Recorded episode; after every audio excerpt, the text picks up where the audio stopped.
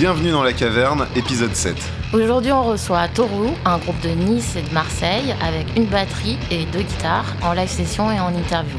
Ouais, mais en fait, on les avait découverts le 31 octobre 2021 pour une soirée à Ground Zero qui montre le niveau de consanguinité de la caverne. Oui, puisqu'il y avait euh, Max Lampin qui était à l'affiche, et puis la soirée était organisée par Samy de Salo. Ouais, et en fait, on, on a pu voir que trois morceaux de Taureau qui jouaient en dernier parce qu'on a dû aller prendre le métro. Ouais, le dernier métro parce que, parce que Samy avait mal géré son timing. Ouais. Mais n'empêche qu'on a eu le temps de prendre une grosse claque Ouais, grave. euh, avec un niveau de son euh, phénoménal et, euh, et un jeu scénique assez impressionnant. Ouais, c'était hypnotisant quoi. Et quelques mois plus tard, on a repéré une, euh, un day off dans leur tournée. On, a- on leur a proposé de venir euh, à la caverne s'ils trouvaient pas mieux. Et ils ont accepté direct. Et donc on a enregistré cet épisode le 13 mars 2022 et ils seront en concert le 24 septembre prochain au bar des Capucins. Oui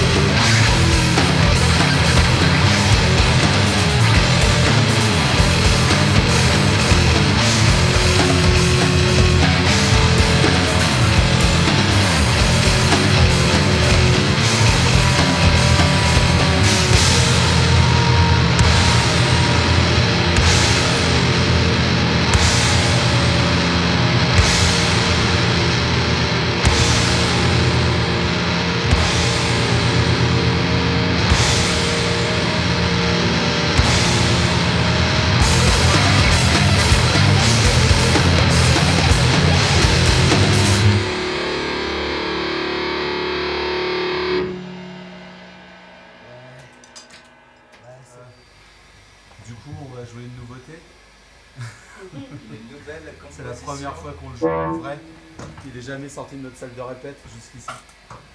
Merci à la caverne, c'est cool. On va jouer VHS. VHS. V.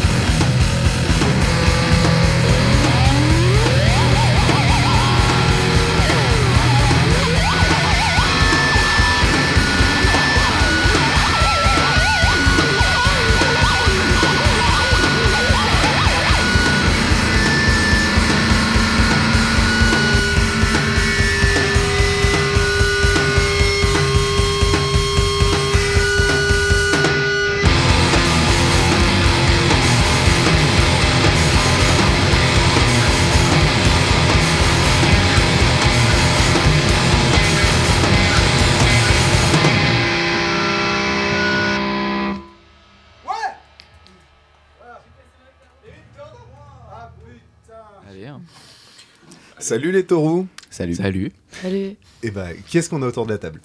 On commence par moi? Mhm. Allez. Nicolas, batteur dans Taureau. Arthur, guitariste dans Taureau. Et Héloïse, guitariste dans Taureau également. Super. Et autour de la table, aujourd'hui, on a Bérénice C'est et. Azam.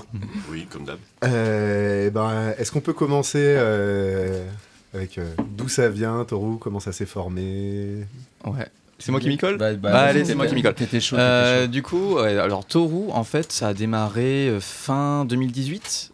Euh, en fait, jouais sur un projet solo dans une petite salle sur Nice. Et en fait, Nico était là. On se connaissait pas du tout.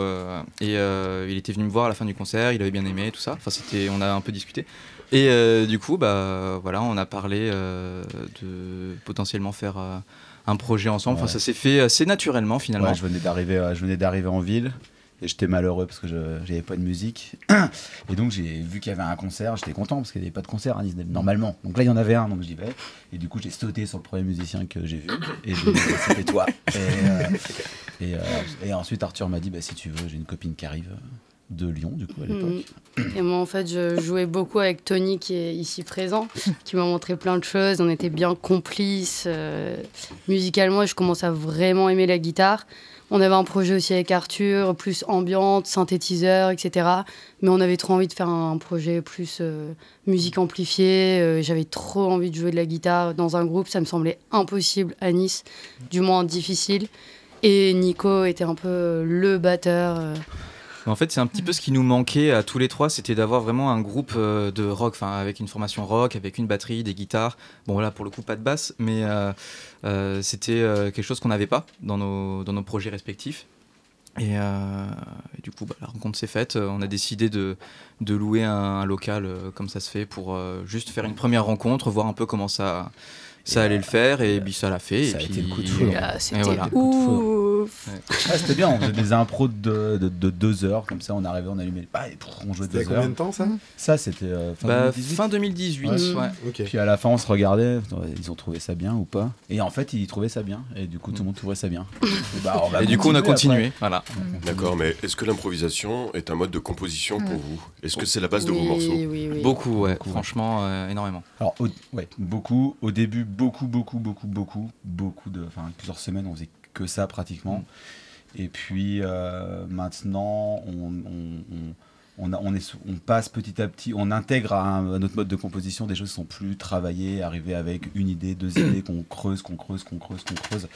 Euh, donc on est vraiment maintenant, on est vraiment sur les deux, les deux, les deux pans quoi, vraiment. Et, et est-ce que l'improvisation existe encore quand vous jouez en live? Oui. Après, euh, bon, maintenant on connaît, euh, enfin, on, on joue- on connaît bien les morceaux et euh, il y a des passages d'improvisation, mais on sait quand même dans quelle direction on va aller. Ouais. C'est, c'est pas juste du full impro où on sait vraiment pas ce qui va sortir. Ouais, On pas- sait qu'il y a quand même des gimmicks qui vont revenir, des, des choses, mais on se laisse en tout cas la, la liberté de d'essayer en tout cas de, de nouvelles choses sur, sur le moment. C'est vrai que plus tu, plus tu joues les morceaux, plus tu les répètes, etc. Et puis bah, tu, tu perds ce truc euh, de- de- d'improvisation li- comme ça, quoi. L'improvisation libre, au bout d'un moment, bah, te- t'entends les sons, tu veux essayer de les retrouver. euh, c'est un truc un peu naturel, en tout cas chez moi. Quand il y a un truc qui sort et que ah, putain, c'était vachement bien, bah, j'ess- du coup, euh, j'essaye de le replacer, etc. Donc, euh, Et du ça- coup, est-ce ça- que vous c'est avez plus encore compliqué. des. Est-ce que c'est vous avez précisément ce temps-là pour improviser dans les morceaux où il y en a Ou est-ce que vous avez besoin de signes et de trucs comme ça pour. euh, Oui, oui, oui, mais des fois on a des métriques euh, où on sait que, voilà, on a par exemple, euh, moi je sais qu'il me laisse beaucoup de place à des moments où c'est hyper carré rythmiquement. Je sais que je vais avoir du temps pour bien improviser à la guitare, faire des solos, utiliser certains effets. et je sais que dès qu'on va se regarder, on va se remettre sur une, sur une route. Je pense que ça dépend aussi du son qu'on a. Euh, Ouais. Ça, ça joue vachement. Enfin, on est euh, un peu des maniaques du son aussi. Voilà, on travaille pas mal ça. Euh, de temps en temps, on se fait des sessions euh, avec Héloïse, par exemple, pour euh, gérer aussi nos sons de, de guitare, pour essayer de pas se manger, pour euh, pas se bouffer au niveau fréquentiel, etc. Et euh, je pense que l'improvisation aussi, elle est vachement induite en fait par euh, le lieu, la salle Ouais. dans laquelle on joue, l'ambiance évidemment, mais aussi vraiment le, le côté sonore en fait de, de la pièce. Et vous jouez aussi euh, sur la façon dont vous utilisez vos instruments, parce que j'ai vu, euh, tu, utilises, euh, je crois, un tournevis, je crois. Oui, oui, c'est ça. bah, j'en, utilise deux. Et Nico, on te voit prendre ta, ta cymbale ta baguette comme ça. Ouais. Enfin, c'est quand même pas des choses qui sont. Ouais, mais en fait, on essaie de développer des, des modes de jeu un peu différents que bah, pour la guitare, par exemple, juste jouer au Mediator euh, ou au doigt. donc, on s'amuse avec ça. Ça permet d'avoir de nouvelles couleurs, de nouvelles sonorités euh, qu'on intègre, euh, qu'on distille dans, dans les morceaux suivant, suivant nos envies, nos besoins. Après, sur la batterie, ouais, ça vient de. de- de- de- Alors, moi, je viens vraiment du rock, euh, noise rock. Mais euh, moi, après, du coup, je m'intéresse pas mal au, au style improvisé, en, euh, tout ce qui vient de soit voilà, en free jazz ou euh, improvisation libre à la batterie, où c'est des choses qui sont assez courantes. Donc, j'essaie de piquer, euh, de piquer des trucs comme ça quand je trouve, quand je trouve ça intéressant. Et ça se retrouve dans ton son Parce que t'as pas un son de batterie qui, soit, qui ressemble à ce qu'on a l'habitude d'entendre dans du noise rock. Ouais, ouais. Alors ça c'est euh, ça c'est l'histoire d'une rencontre en fait. J'ai un jour j'ai rencontré un batteur euh, euh, extraordinaire qui s'appelle Basile Ferriot que je salue, euh, qui est batteur dans One Lickless et dans X Noibis. avec qui j'ai eu l'occasion de jouer quand j'étais minot, quand je venais de commencer avec un autre groupe qui s'appelle Isaac. Et j'ai vu ce mec jouer avec un son très ouvert, euh, rien sur ses peaux, etc. Et, et puis ça a été ma grosse claque instrumentale et depuis je suis, je suis cette direction-là, son très ouvert, etc., qui permettent beaucoup d'expressivité. C'est vrai que c'est un truc, je pense, qui se retrouve pas mal dans, enfin en tout cas qu'on essaye de, de, de, de, mettre dans notre musique, ça rend la dynamique en fait, essaye vraiment d'allier le, très, le très petit, le très fin et le très explosif. Et donc euh, effectivement jouer sur des batteries qui ont des sons très ouverts avec des peaux fines, ça permet de, jouer beaucoup sur les intensités. Et c'est ça que, en tout cas moi c'est ça que j'essaye de, de chercher. Alors moi je me demandais, parce que donc, là toi tu dis un peu d'où tu viens musicalement, mais ça m'intéresserait aussi de voir vous deux aussi d'où vous venez, parce que autant l'influence, les influences du groupe, ça enfin c'est pas forcément la question que je trouve toujours la plus pertinente, mais autant là dans Toro, je trouve qu'on sent qu'il y a un mélange.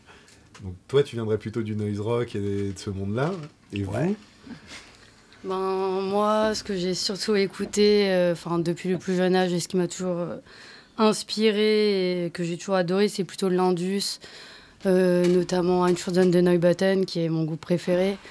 Et après aussi la noise japonaise, euh, Keiji Aino, euh, voilà, les guitaristes comme ça m'ont beaucoup inspiré.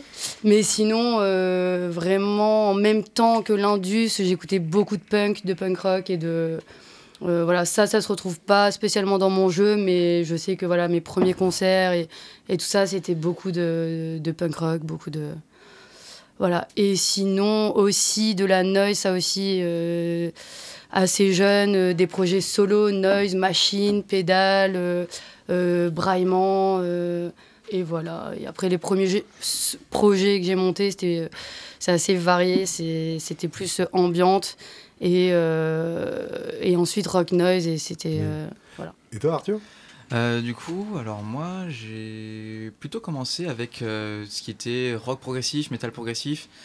mais après, petit à petit, je me suis détaché un petit peu de tout ça et je suis tombé directement dans le métal, notamment le métal extrême, beaucoup de black metal, de death metal, ce genre de choses. Et j'ai essayé en fait à chaque fois de trouver les trucs les plus obscurs possibles. Et un jour, je suis tombé sur Black One de Sun. Et euh, ça a été un, énorme coup de foudre. Euh, et du coup, je me suis vraiment mis à écouter énormément de drones euh, et, et, de musique noise expérimentale. Donc voilà, j'ai vraiment développé ma, ma culture à ce, à ce niveau-là et mon, mon, jeu également. J'ai eu quelques projets dans, ces styles-là. Et ça se retrouve jusque dans ton instrument, parce que mm. tu as une guitare.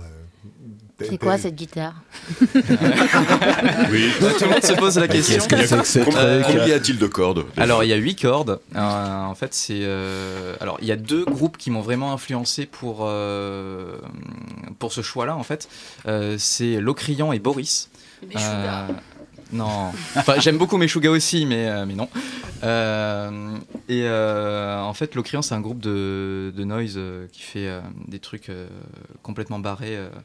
Et le guitariste a une, une 7 cordes, en fait, et il a un son très particulier avec, je trouvais très intéressant. Et Boris, notamment, j'aimais beaucoup le, bassiste, justement, qui avait cette espèce de guitare double manche avec un manche de basse un manche de guitare. Et du coup, il pouvait switcher, en fait, entre les deux.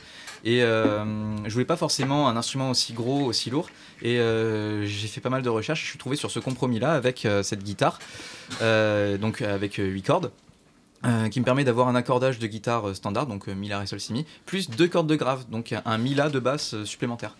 Et ça me permet du coup de switcher en fait entre les deux, d'avoir un jeu plus guitaristique avec des riffs un peu plus tranchants et des choses plus bassies, on va dire, avec des graves beaucoup plus présents. Ouais, parce que par rapport à, par rapport à ça, justement, à la distribution des rôles, effectivement, c'est clair qu'il y, a ce côté très rythmique, euh, Arthur, et, euh, Arthur et moi, et puis Héloïse qui, qui, qui volent autour, mais on, les rôles s'inversent à, certains moments, euh, notamment sur le mode, des, moments très calmes avec des, des, petits arpèges, etc., qui viennent d'Héloïse, et puis toi qui va faire des choses plutôt bruitistes autour. Je pense à un morceau qu'on a enregistré là tout à l'heure. Oui, tout ce qui est arpège, petite mélodie, ou un peu des mm. choses parfois qui font écho au jazz, ça j'adore. Euh, vraiment. Euh. Voilà. Donc on a bossé beaucoup ces, passages très calmes en mhm. fait. Euh, avec des, toutes petites mélodies, des choses un peu sonore, ambiance sonore, mhm. etc. C'est un truc qu'on a beaucoup, beaucoup, beaucoup travaillé depuis, depuis pratiquement le début, en fait. Hein. C'est-à-dire essayer d'épurer, en fait, parce qu'on a des trucs très explosifs avec beaucoup, il y a des, masses sonores, etc. Mais quand on enlève, on enlève vraiment et on essaye de redescendre vraiment et de écrémé beaucoup. Bah, D'ailleurs, sur la composition en, en elle-même, en fait, euh, on a une particularité, c'est qu'on s'est dit dès le début euh, du groupe qu'on voulait pas faire de crescendo. Donc on a complètement zappé les, les crescendo. Ouais, Et c'est en on fait, s'est euh, rencontrés là-dessus, ouais. Ouais. Et on a été vraiment parti sur cette ça idée-là. Et, euh. C'est vrai que euh, c'était les premières conversations, c'est ouais, j'aime pas les crescendo, bah, bah, moi non plus, ouais, bah moi non plus. Bon, moi je les aime bien, mais voilà pour le projet, du coup c'est intéressant en tout cas.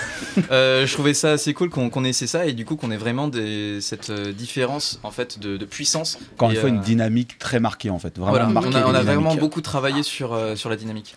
C'est quoi vos autres projets d'ailleurs Alors je pense que tous, euh, on en a eu euh, pas mal. Alors il y en a qui sont euh, morts, il y en a d'autres qui, qui sont encore un peu vivaces. D'autres euh, sur lesquels on, on vient d'intégrer, notamment là on a un nouveau projet avec euh, Héloïse, on vient d'intégrer euh, Carivari, donc un groupe de grindcore indus, donc euh, où je suis à la basse et, euh, et Héloïse au sample. Et euh, voilà, du coup on avait aussi euh, à une époque euh, HHH, un trio euh, ambiante avec euh, une très bonne amie à nous, euh, Sarah, bah, qu'on salue au passage d'ailleurs. Mhm. Et euh, du coup, on avait ce, ce projet euh, assez euh, ambiant que synthé. Alors moi j'ai j'ai eu un petit kiff sur le, sur le premier album d'HHH, écoutez le premier album d'HHH, c'est vraiment très très bien. Le deuxième aussi, hein, mais le premier je le trouve vraiment très bien. Et toi, Nico Voilà. là, du coup Moi. Euh, alors moi j'ai un groupe depuis très longtemps qui s'appelle Isaac. euh, on- Ils sont assez avec JC et Erwan. Euh, donc c'est vraiment voilà noise rock. Et puis ensuite là euh, on- j'ai commencé d'autres trucs avec euh, Héloïse, Mhm. un projet qui s'appelle Beatum Tekel qui est un projet euh, clavier modulaire batterie théâtre. Mhm. Voilà.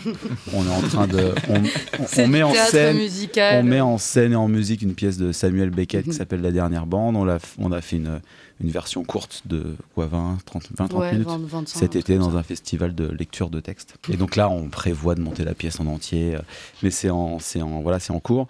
Euh, avec euh, avec Jean-Christophe Urbain de, de Isaac, on est en train de monter un duo aussi guitare guitare batterie. On- voilà, ça va être des grosses ambiances de guitare qui ressemblent pas à de la guitare, mais, mais à de l'orgue plutôt. Et bon, ça, voilà, on aimerait bien essayer d'enregistrer d'ici pas très longtemps, mais on est un peu. Voilà, on est- il y, a de la- il y a de la distance, c'est un peu, c'est un peu compliqué. Et puis, euh, je suis en train de monter un, un projet avec euh, Benoît, pareil que je, que je salue, un projet euh, euh, saxo, euh, sax batterie, assez improvisé. voilà, où ça expose de partout. On vient de commencer, donc, donc voilà, À un suivre. peu mes trucs à suivre. Thank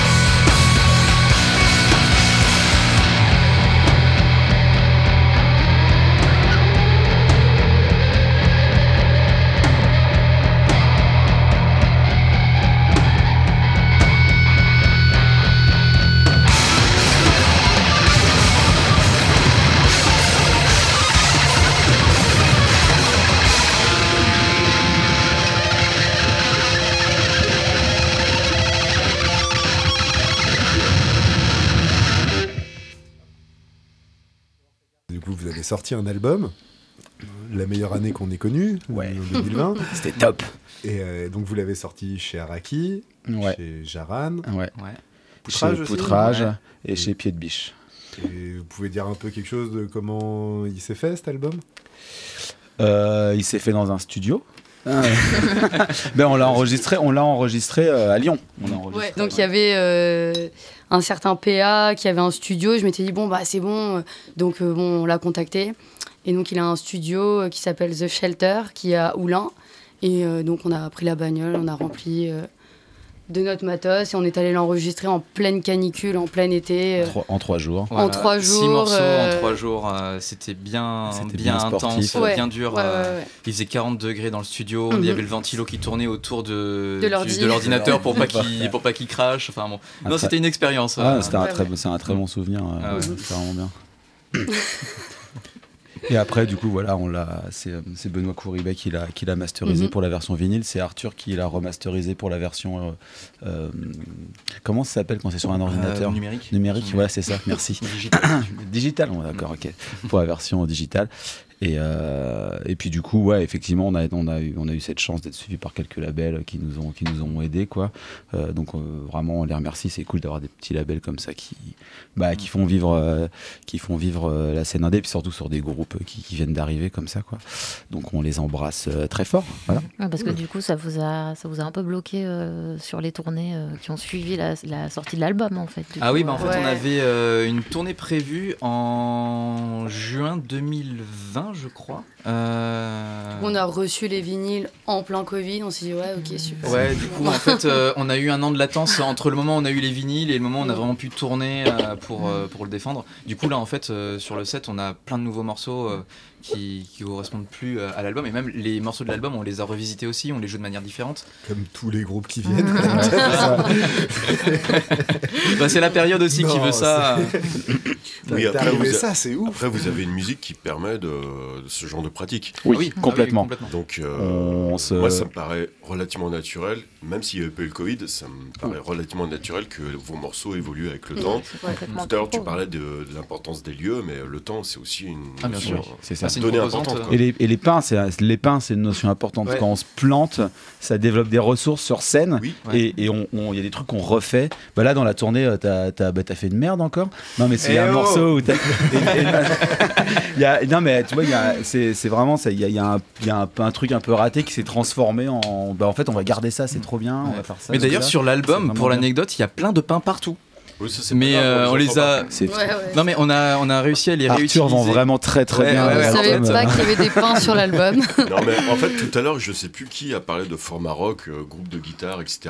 Donc, euh, instrumental, certes. Mhm. Donc, vous êtes peut-être un groupe de rock, mais euh, pour moi, vous en êtes pas un. Parce que le plus important, ou- autre le- la dimension d'improvisation, c'est quand même le travail sur le son, les textures, euh, le côté euh, granuleux ou pas, ou planant, etc. Pour moi, c'est une dimension qui est très importante dans votre musique et euh, qui est fait, c'est votre musique, elle est un peu bipolaire, quoi.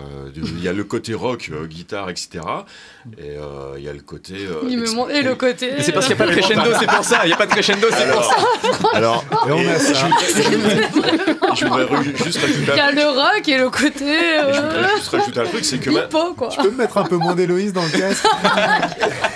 Non, mais juste- justement, je voudrais aussi rajouter que euh, tout à l'heure, on parlait de l'importance euh, rythmique, etc. euh, d'Arthur.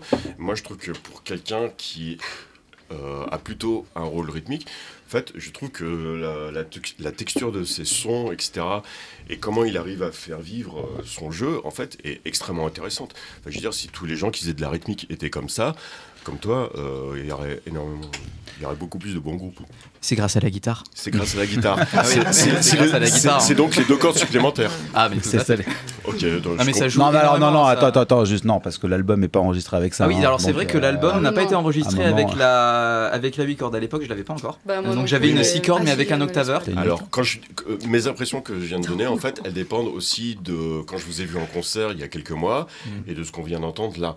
Oui. Effectivement, l'album, euh, moi je l'aime beaucoup, mais euh, il est quand même plus, j'allais dire, sage que ce que vous faites en concert ou en live. Complètement, Ouais, ouais. ouais. Bah, le, le truc, c'est aussi quand on a enregistré l'album, on n'avait jamais fait de scène.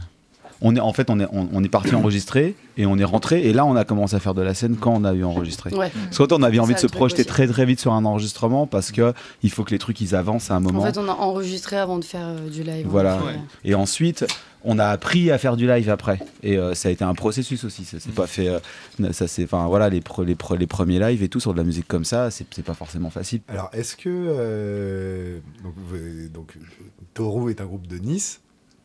Nice et Marseille. Nice et Mhm. Marseille. Mhm. Euh, est-ce que vous pouvez nous parler un peu de ce que ça veut dire faire de la musique par là-bas euh, Ah, on aimerait bien, mais c'est un peu compliqué.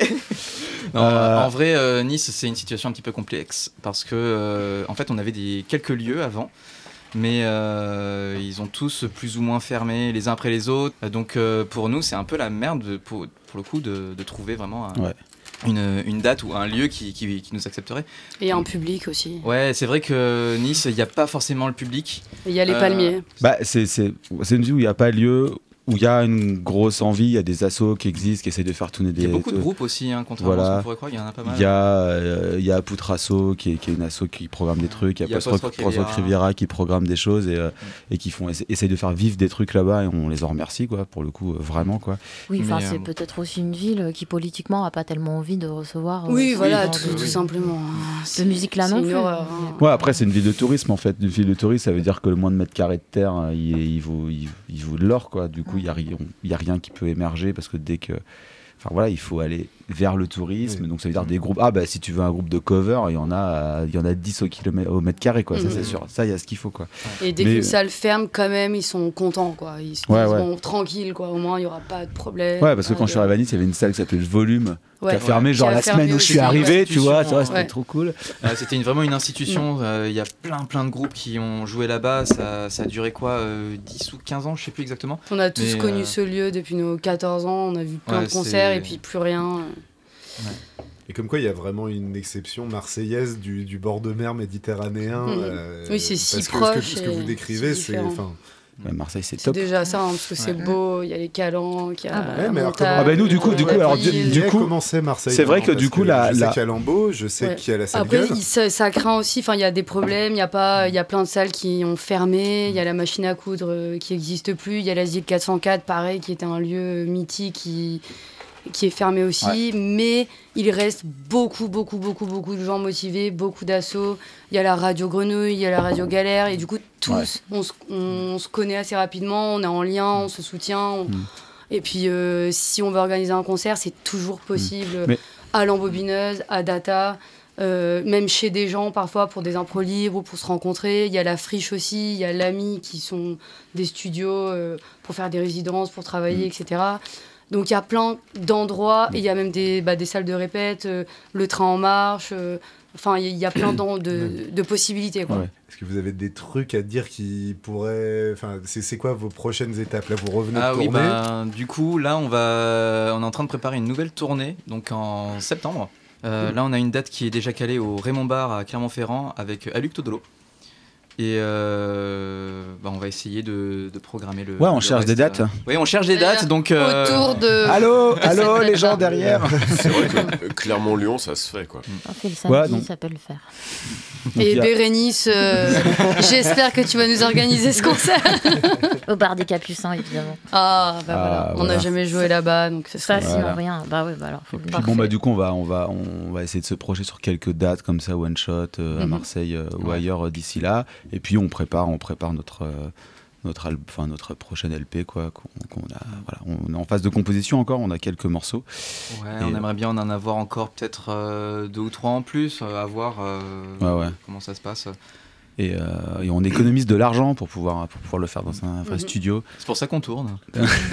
voilà il nous manque encore euh, beaucoup Bon, on passe aux recommandations ok super merci on va commencer par moi c'est ça Ouais, vas-y. Ok. Euh, ouais, alors recommandation. Alors moi j'ai découvert un groupe que j'écoute euh, en boucle depuis euh, depuis euh, depuis trois mois. Et euh, c'est les gens de, de MWM qui me- ont fait découvrir ce groupe qui s'appelle Dawn of Midi, qui est une sorte de, de jazz minimaliste répétitif, euh, qui est juste c'est juste extraordinaire. Et euh, j'écoute ça, je pense 5-6 fois par jour. J'ai tourné l'album, je suis assez obsessionnel sur mes écoutes, donc c'est euh, tout le temps quoi.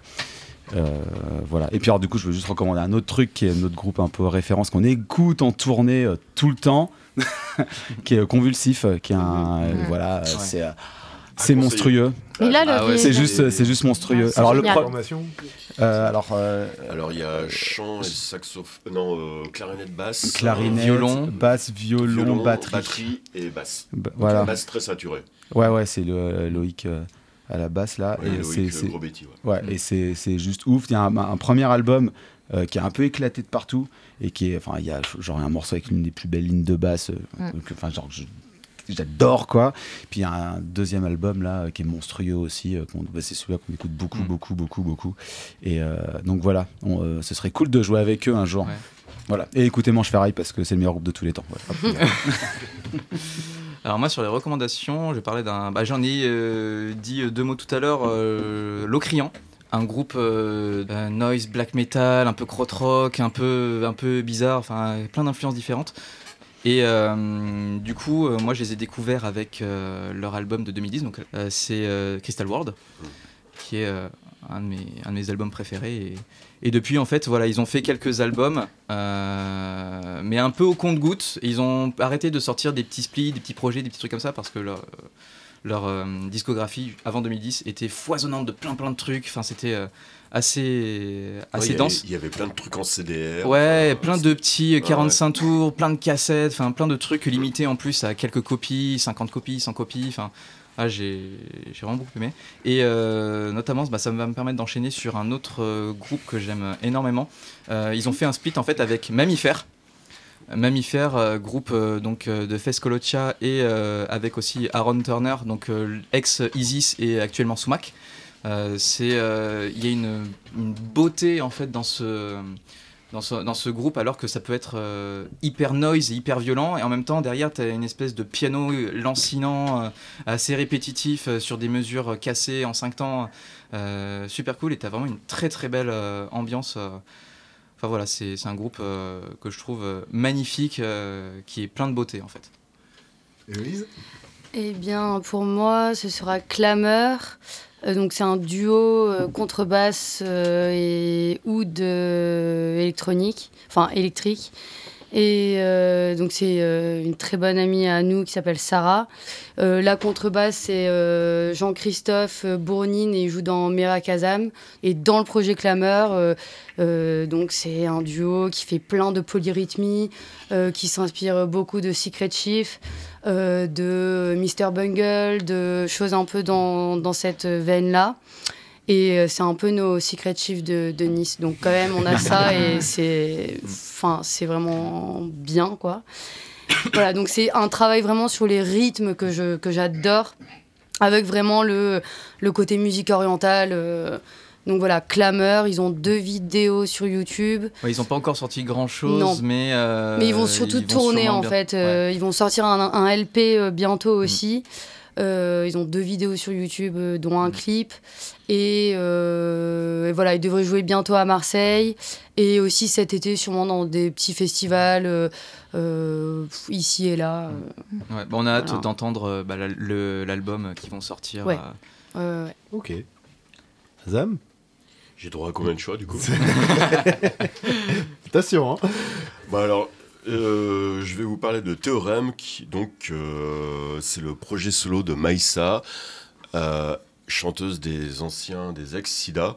Mhm. Donc c'est son deuxième album solo, au moins qui est sorti au moins 4 ans après le premier et qui donc vient de sortir sur un label.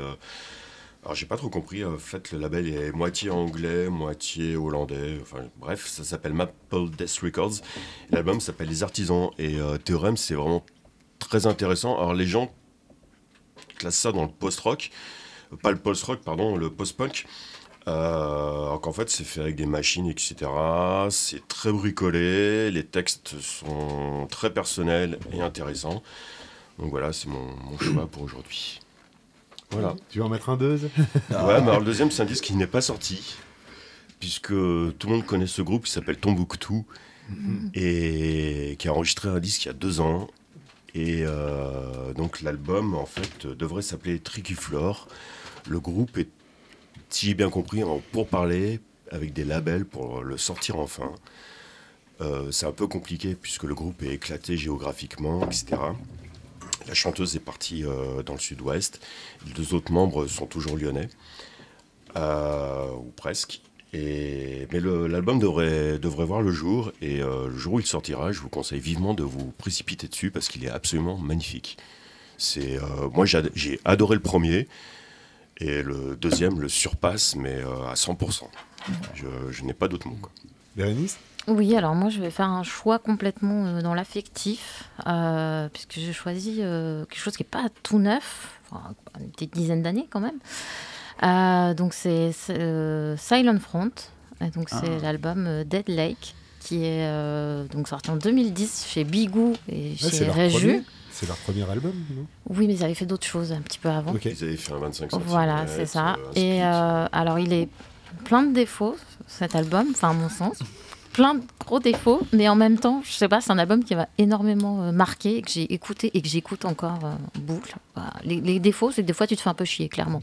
Mais, euh, mais, mais par contre, non, non, il est. Enfin, je sais pas, moi, il, me- il me touche vachement cet album. Et c'est aussi que j'ai une grosse frustration de, les de jamais les avoir vus en live. Parce que tout le monde m'a dit. euh, Mais tu sais que bah, c'est en le point fait, de départ euh, si de t'as aimé hein. cet album, il faut les voir en Ils live. ont Et quand je même les joué ai au moins une jamais. dizaine de fois Ouais. à Lyon. Ouais. Mais à chaque fois, j'étais pas là. Donc, euh, voilà. Mais tu sais que je crois que, je, je crois que c'est le point de départ de Bigo Records. Oui, tout à fait. ouais. Mhm. Mm. Ouais. Donc voilà, petite recommandation. Et ben moi, euh, j'étais pas hyper inspiré parce que j'ai pas bien suivi ce qui sortait ces derniers temps. Euh, mais là, en vous voyant jouer, je peux recommander un truc que j'ai découvert il y a, il y a bien dix ans, où pareil, j'arrivais pas à le classer, et où le batteur me mettait euh, sur le cul, et où je comprenais pas son jeu, et où j'adorais pas comprendre son jeu. Donc c'est pas du tout comme vous, mais sur, ce que ça m'a fait, ça me fait un peu penser à vous. C'est un groupe qui s'appelait Picoré, Euh, pas le Picor français, un Picor qui vient de Saragosse en Espagne. Euh, c'est des gens qui par ailleurs sont vachement d'ailleurs impliqués dans la petite salle de musique alternative à Saragosse qui s'appelle euh, qui est une super bonne salle. Et euh, c'est très surprenant en fait, euh, parce qu'il y a quelque chose de très pop, euh, où si tu prêtes pas attention à la musique que tu es en train d'entendre, tu as l'impression que c'est une évidence. Et si tu fais l'erreur de vouloir essayer de piger ce qui se passe, c'est impossible. et du coup, je trouve ça. Enfin, il y a une espèce d'effet de. Est-ce que tu veux vraiment regarder dans le détail ou pas euh, et, euh, et il m'avait complètement marqué en concert. euh, le, le chanteur dégage une espèce d'humilité, ce qui est quand même pas le truc le plus courant chez les chanteurs. C'est pour ça qu'on en a pas. nous. Euh, et, et chez lui, c'était assez incroyable. Donc voilà, un super souvenir. Et si vous avez l'occasion, donc Picoré. picoré. Ce sera écrit là, de toute façon. Ouais, ouais, ouais. Ce sera écrit. C'est top. Eh ben, merci. Merci à Merci toi, à à vous. vous. Merci à Bisous. vous. Merci la caverne. Un gros bisou. Bisous, bisous. Bisous.